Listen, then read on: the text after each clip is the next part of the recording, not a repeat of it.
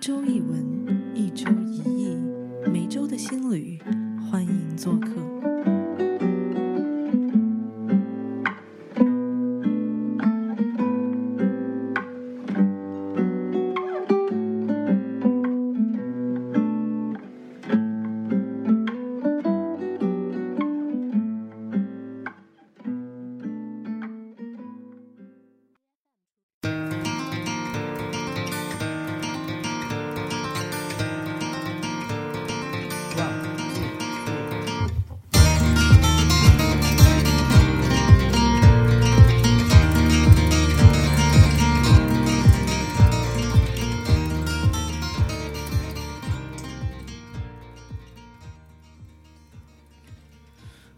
这里是有度学社。那今天是我们的第七期节目了。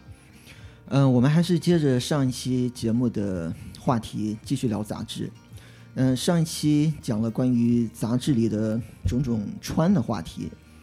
那这期讲什么呢？那应该是讲吃喝了。呃，其实呃，说到吃，啊，我又想起来，突然想起来，上一期节目我录完之后，发完节目在。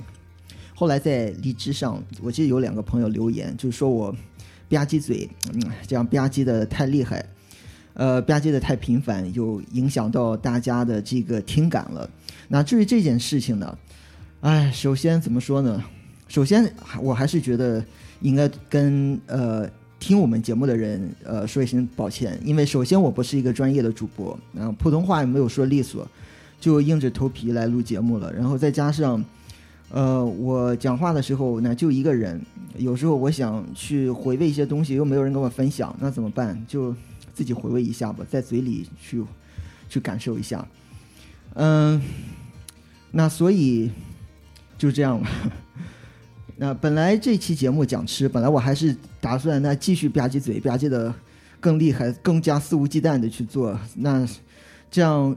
如果说考虑到对朋友的听感有影响，我还是要忍住的东西啊。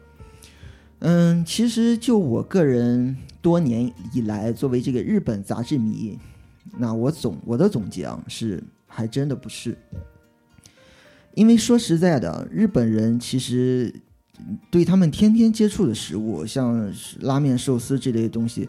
通常杂志里面不愿意提太多，为什么呢？嗯，其实有很多原因。那有一个原因是，呃，他们你看，就是有日本其实有一种拉面店，我个人觉得还做的蛮不错的，蛮好吃的，东西也便宜。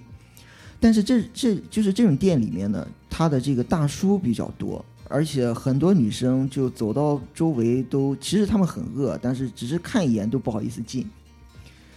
嗯，所以有一种说法说，他们认为时下的这些东西不算时髦，所以说就不愿意往杂志里面去报道、去去写、去刊登。嗯，那就我个人来看，这几年日本杂志里面吃的东西啊，它的生活杂志主要是在这几个方面，像蛋糕、像面包、像一些。呃，日本的果子就是他们的点心。那喝的东西呢，是咖啡是讲的最多的，然后有茶，然后再有一些日本酒方面的一些文化常识。那后来还会加一些烹饪或者是说便当文化等等。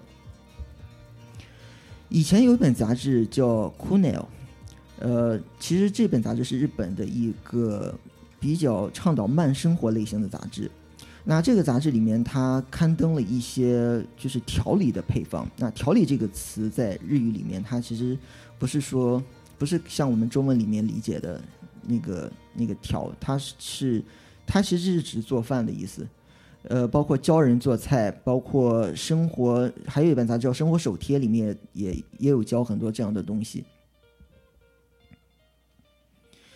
那纵观这些年跟吃有关的杂志呢？呃，其实最近有一本是蛮火的，叫是 Magazine House 下面的一个叫 And Premium，它推出了一本面包特辑，我看了我是超喜欢的，而且我周围很多日本朋友，我看他们发 Instagram，他的那个 Instagram 里面也是经常哎会加一两句话去拍一张这个这个杂志的照片。呃，因为这本杂志在日本当时蛮火的，其实一直火到现在。那可以说是在日本国内掀起了一股对面包文化的再关注。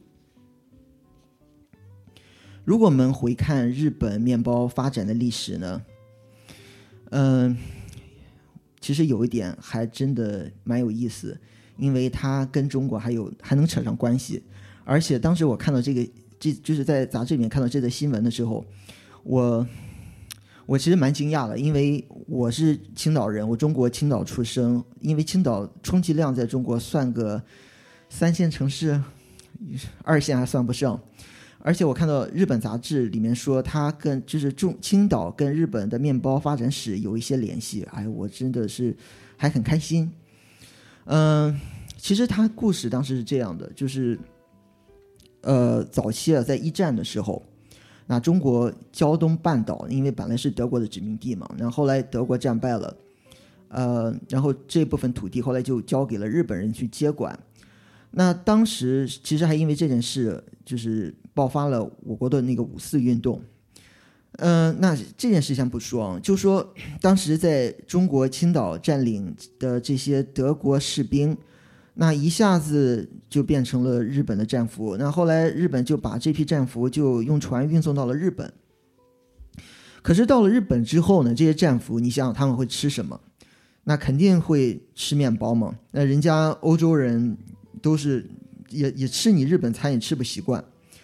呃，又恰逢当时其实日本政府对待这些德国战俘的待遇也还不错。那所以说呢。呃，这些德国德国战俘就在吃日本面包的时候就抱，就是不断的抱怨说你们日本人面包做的太难吃了，我们要从德国去找一些德国师傅来给我们做。那哎，日本政府还真的答应了，就给他们请了很多德国的面包师。但是你想一下啊，就是这个军队他不是一个人两个人，他一个军的人有有真的是太多了，所以说面包师也是需要很多的。那结果，日本人还真的是请了很多很多的德国面包师来。那这些德国面包师除了说给战俘做吃的以外，那他们还会自己再做一点生意嘛？呃，所以说，哎，日本人在尝德国面包师傅做的这些东西之后，哎，觉得这个味道真的是不错，哎，真的是比我们自己国家的人做的要好吃多了。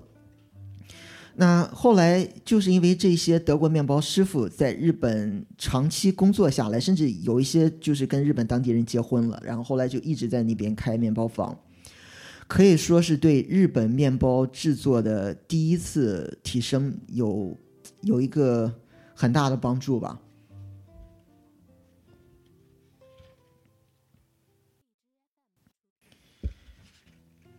那后来其实一直到。二战结束，日本人又从美国人那里，就是也不能说是从美国人那里学，是因为当时呃战争结束以后，美国人有一个援助计划，要就是支援日本，所以说就给日本很多小麦粉，就是面粉。可是日本当时的国民主要是主食为以大米为主，他们真的吃不惯面粉做的东西。那后来没有办法，还是。我们需要用掉这些面粉才行，那就怎么办呢？就是我们不如把这些面包粉、这些面粉做成面包，就分发给我们的小学生，让他们课间作为加餐的食品算了。那再后来就是一九六四年，后来有一个就是日本当时有有奥运会嘛，那奥运会，呃，因为世界各国的人都去日本，然后又带给日本蛮多饮食方面的影响。呃，所以说，呃，其实你如果说回看之前，怎么讲，就是很多因素吧，影响了日本人今天这个面包的制作产业。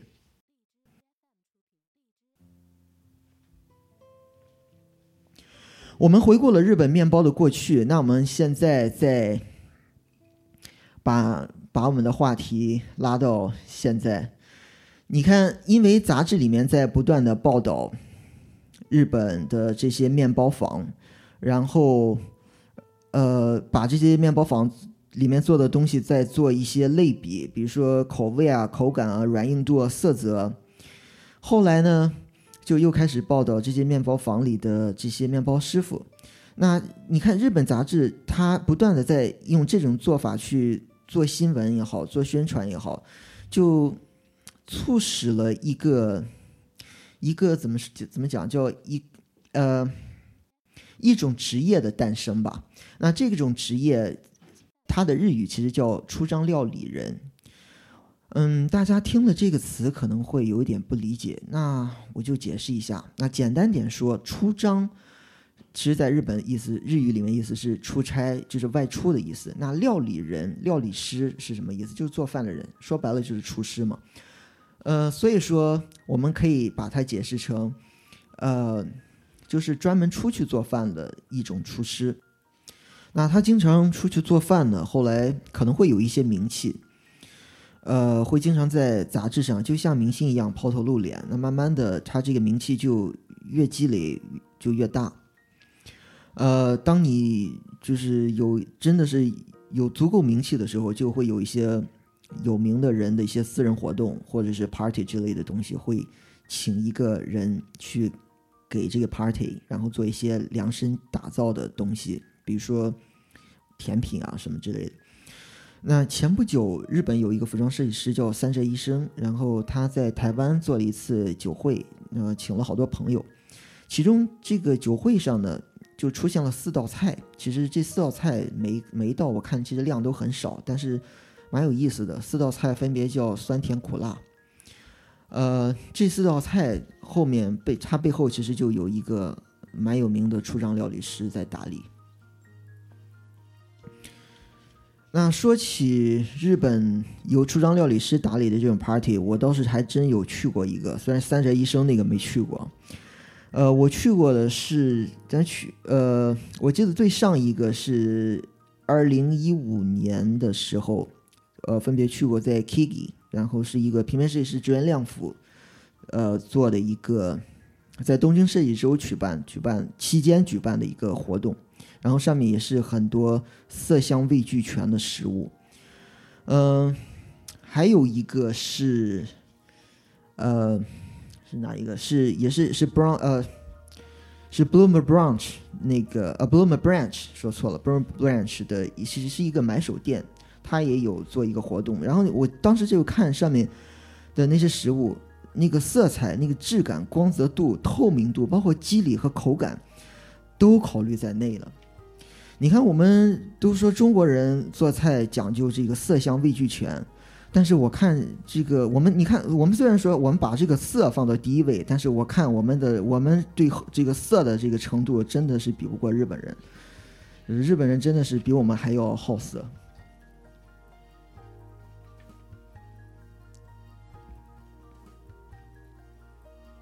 好，我们刚刚说了一些题外话啊，那我们现在再说一点。呃，这本期的话题还是吃喝。刚刚其实谈了一些跟吃相关的东西，呃，那我现在再来谈谈跟这个喝有关的东西。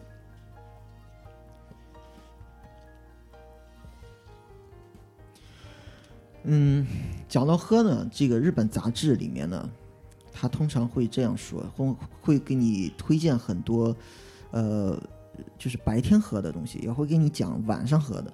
那什么叫白天喝的呢？比如说像咖啡和茶，因为这个东西可以提神，所以说，呃，所以说大家就白天喝嘛。那晚上喝的东西是什么？当然是酒了。那今天其实我如果说把咖啡也好、茶也好、酒也好都说的很详细、很全面，可能时间没有那么充足。但是后来我又考虑到。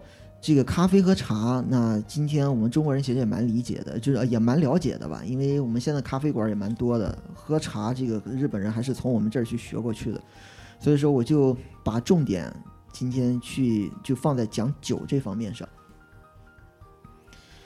那说到酒啊，那日本正好最近刚刚有一本杂志叫《Hanago》，《Hanago》这个杂志呢叫就是叫花子嘛，这个花子杂志的男版。哎，最近出了一期特刊，就是教你去居酒屋喝酒，里面提到了很多这个居酒屋的一些资讯，包括怎么样去挑酒，怎么样买酒，怎么样品酒。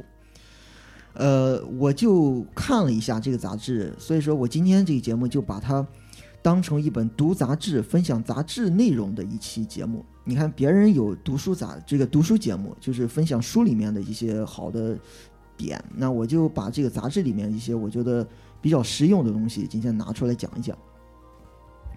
那你说到喝酒，呃，日本人喝的最多的是什么酒呢？那肯定是日本酒。嗯，那什么叫日本酒？呃，其实日本酒呢，其实就是清酒，也就是我们说的米酒。嗯，其实日本人他的这个饮酒量在亚洲国家还是很高的。虽然说日本人，你如果说你跟有日本朋友，你跟他们一起喝，你也没觉得他们酒量在哪。但是我们要相信这个数据，日本人他统计的数据是平均每人每日的饮酒量是两盒。那盒是什么意思呢？盒在日本是一个容量单位，它一盒大概是一百八十毫升，那么它两盒呢，也就是两百六十毫升，呃呃三百六十毫升，差不多是我们就是那个易拉罐那一桶。你想想看啊，你不要小看说每人平均每天饮两盒，你要把这个人数除就是减掉他的老人和小孩，因为老人和小小孩他。不怎么喝酒，那也就是说，成年人每天大概喝多少？我看成年人每天平均下来要喝两到三易拉罐。那说日本人喝酒，他去哪里喝呢？呃，去居酒屋还是蛮多的，因为首先这个居酒屋可以说遍布日本大街小巷。居酒屋其实在日本呢，它其实就相当于我们中国的酒馆。呃，有的档次稍微差一点的、便宜一点的居酒屋呢，比如说有那种露天式的，但是它就是外面有一个小棚子那种，有点像我们的那个大排档。但好一点的，里面其实环境也是不错。那为什么说居酒文化在日本比较盛行呢？其实呢，这里面还真的有原因。这第一，首先日本人工作压力比较大，那居居酒屋他们下班以后。其实容易让他们释放的一个地方。那另外一点呢是什么？我是我是这么觉得，我是觉得跟他们这个酒的属性有关。为什么这样讲呢？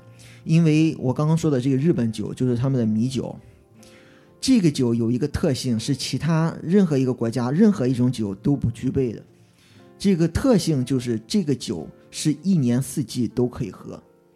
而且呢，它既可以常温喝，又可以加冰喝，又可以就是用那个热酒的容器去热一下喝。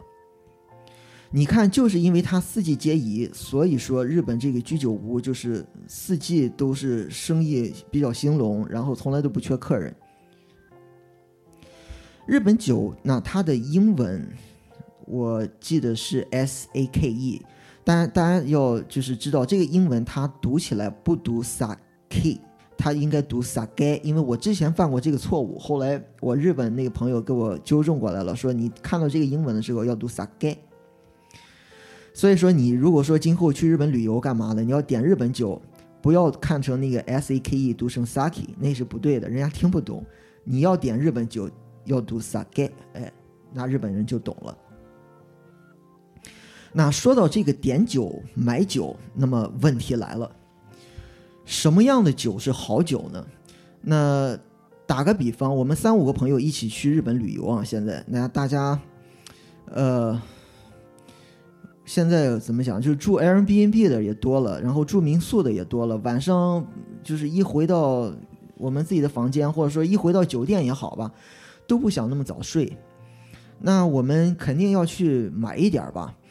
呃，反正总之也是来了一趟日本，也肯定不想再喝那些我们国内也能买得到的那些啤酒吧。那说到买酒，这个里面还真的是有文章，因为这个日本酒它总的来说大类是分三大类，有银酿酒、纯米酒、本酿造酒。那这三大类，如果说再细分，又分这个纯米大吟酿、大吟酿酒、纯米吟酿酒、吟酿酒、特别纯米酒、特别本酿造酒、纯米酒、本酿造酒。好了，我说完了，大家听的是不是就被我说的完全搞糊涂了？完全就是不知道该怎么挑了。那其实呢，我说这些名字，就是我不是说想要故意吓你一跳，我是要告诉你，其实你完全 don't care 这些，你也可以一下子分辨出什么是好酒。那么分辨好酒的诀窍在哪里呢？这个诀窍就在酒标上，但是不是酒瓶子前面的那个标，那个标虽然是五颜六色的，你看着挺好看，但你买回家真的未必好喝。诀窍在你酒瓶后面的那个酒标上。因为那个酒标里面有这么几个数据，也不是说数据，就是有几个酿酒的一些指标，像一个像 nutrition 的，一像就是美国这边食物不是都要标那个 nutrition fact，就是一个含量，一个技术指标。那你看这一排技术指标，你翻过来一看啊，里面最关键的一个是什么呢？你要找那个字叫精米不合。你如果说找到这个精米不合，那你一定要看一下，因为这个数据是直接关系到这个酒香不香的一个关键的数据。这个精米就是那个精呃，就是味精的精，大米的米，然后步就是我们步行的步，合就是合家欢乐的合。你当你看到这个数字的时，呃，这个数就是这个字的时候啊，它后面会跟一个百分数，有一个百分之七十或者说百分之六十。那么这个我们怎么理解呢？怎么研究这个东西呢？到底这个精米不合是什么意思呢？呃，我慢慢给大家解释。那首先我们知道日本酒是大米来酿的，对吧？那说白了就是这个米在发酵酿酒。那么既然大米是酒的这个主角，那么我们就来剖析这个大米。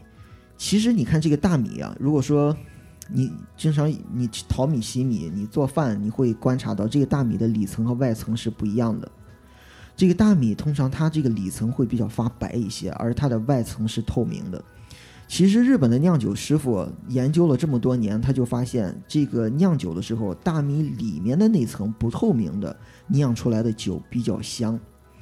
那既然这样呢，我们酿酒我们就把大米外面那层透明的去掉就好了嘛。那我们就开始磨，就是不断的把那个大米磨磨磨，哎，把它外面那层给磨掉。那当我们整粒大米被磨掉，只剩下百分之七十的时候，当这个时候那个酒标出现的那个这个标识就会写精米不合百分之七十。那么我，当我们说我们还想继续再把酒做得更香一点，那好了，我们继续磨，磨到整粒大米只剩下百分之六十了。那这个精米不合就会写百分之六十，你就按我刚才说的这个道理，精米不合后面的数字越小，说明这个大米成本方面的投入就越高。例如精米不合百分之四十五的酒，你想它在原材料上的投入成本是精米不合百分之九十的两倍，所以说它的价格必然会高一些，所以说呢，它的品质也肯定会有保障。好了，这个数据就是非常重要。如果说你不会调酒，你就看这个精米不合，就越小越好。呃，当然了，也不是说精米不合这个数高的酒就没有好酒了。但是呢，通常来说，你想一想，他他已经把那么多大米都磨掉了，他已经投入了这么多，呃，他其他的环节自然也不会偷工减料。好了，刚刚讲了这个是有关日本酒里面的一个，呃，关于酒香不香的参数。那除了这个参数之外呢，其实酒标上还有一个参数，我这个我要讲一下，因为这个参数对我们的女性朋友比较受用。为什么这样说呢？因为我有几次跟几个女性朋友一起去选酒，然后我进去之后，哎，我那个朋友就说，哎，我要买这瓶，这个瓶子特别好看，这个肯定很甜吧？他说。哎，后来就有一个售货员就说：“呃，小姐，你拿的这个其实不甜，那甜的是另一种。其实这包装好看，真的未必决定酒是否甜。那么究竟什么酒？呃，不是什么酒，是酒里面的什么参数会决定这个酒的味道是甜的呢？你别说，其实还真有一个，那个参数也在这个酒标后面，就是后面那个酒标上，这个参数叫日本酒度。”大家不要搞混了，日本酒度不是我们传统所说的那个酒精浓度，这个日本酒度它后面通常会跟一个正负号，就一个加减，还会跟一个数字。那怎么理解这个东西呢？呃，比如说有负二，它就是比负一要含糖多一些。但是啊，这个是不是可以完全就是我们凭借这一点来判断酒是不是甜的呢？其实也未必，因为这只是其中的一个很重要的参考。那其实决定这个酒甜不甜，还有一点就是你酿酒的这个水源也有关系。因为有的地方它的这个水质比较硬，然后有的地方又比较软。那我们都知道，比较偏软的水它会甘甜一些。好了，我现在讲了怎么去买酒、挑酒。那我们买完了酒回来，应该好好享受一下了吧？那接下来就是我们又一个问题来了，就是买回来以后怎么喝呢？那当然是用嘴喝。我想这个大家都知道。然而啊，这里面其实还有一个，我今天专门想分享给女性朋友的一个小贴士，就是关于这个喝酒方面的。呃，我想女生都蛮喜欢喝甜味道的酒嘛。那呃，这里面这个小 tips 就是怎么样让你买来的这个酒会变得味道更甜一些。因为日本酒呢，其实它有一个特性，就是日本酒的甜味道。会根据你酒的温度变化，就是而改变的。那目前大家就是比较认可，说是这个酒最甜的时候，是日本酒的温度在接近三十八度的时候。呃，所以说你买回来酒呢，你不妨把它放到一个容器里面去加热一下，就是哎，当那个酒它的温度最接近我们体温的时候，哎，反正那个酒会变甜了。其实这个小 tips 来说，我觉得还蛮不错的，尤其是对女生。你看，每个月都有那么几天不能吃生冷的东西，然后想喝点酒都不能喝。哎，可是你加热一下日本酒，适量喝一点，身上哎会暖和和的，然后也有助于暖一暖肚子。好了，我讲了怎么买酒了，我又讲了怎么喝酒。那么，像问题又来了，就是喝多少的这个问题。我们中国人这个喝酒啊，就是一只要这酒瓶一开，就开始推杯换盏，喝起酒来就没完没了了。但是我们啤酒能这样喝，我们白酒恐怕不能这样吧？呃，其实大家喝酒，我们喝白酒、这个啤酒、葡萄酒也好，这些我们常喝的酒，我们都知道它这个酒精度是多少。我们自己其实都知道自己能喝多少酒，也每次也不会喝的太多。反正不能保证自己被，就是自己把自己喝倒，是不是？那如果说我们喝日本酒呢，我们喝多少为宜呢？那其实这个日本酒的度呢，它其实是酒精度比葡萄酒要高一点点。那葡萄酒度平葡萄酒的这个酒精度平均在十五度吧，那日本酒大概是在十八度左右。所以说，你可以估算一下，如果说你葡萄酒喝三杯，哎，那么你日本酒喝个大概两杯半，差不多就可以了吧？那我刚刚讲了买酒，然后又讲了怎么喝酒，又讲了喝多少。那可是，哎，怎么说？这些都是教你怎么从超市里面买回家喝的。那如果说我们去居酒屋，怎么点酒呢？又怎么喝酒呢？嗯。你可以看酒单，其实，呃，通常来说，这个日本的居酒屋，如果说他只写了说有日本酒、啤酒，日日本酒下面又没有分类的话，那这个居酒屋不是好的，就是日本酒的居酒屋，你就不要点日本酒了，因为它没有分类，肯定说他对这一类日本酒没有太多考究在里面。那如果说有一次啊，就打个比方，你去日本旅行干嘛的？你碰巧进了一个居酒屋，然后你又点了刚刚我说的那个 sake 哎日本酒，然后点完了酒之后，那居酒屋的招待会给你拿上了一杯水，你这杯水一定要好好喝，因为这杯水它很有可能给你的是什么水呢？不是一般的水，是酿造水，就是酿酒用的那个水，因为这个水的作用是给你清口用的，你不要把那杯水就扔到一边，哎就不喝了。那个水喝完之后，有助于提高这个日本酒在你酒就是在你口腔里面的那个香味的那个那个程度。那最后一个就是在居酒屋，如果说真有那么多日本酒，我们怎么点呢？呃，我们又没有办法去问服务员要那个酒瓶，看后面的酒标，那也没有办法了。你要么日语好一点的话，你就问一问服务员，那哪一种比较甜、比较香？如果日语不好，那干脆就瞎蒙吧，随便蒙对了算你走运。这个真的是没有办法。但是啊，但是还有一点，就当你如果说你某一天你离开日本的时候，在机场，我想大家都会买一点礼物在免税店送朋友也好，送长辈吧。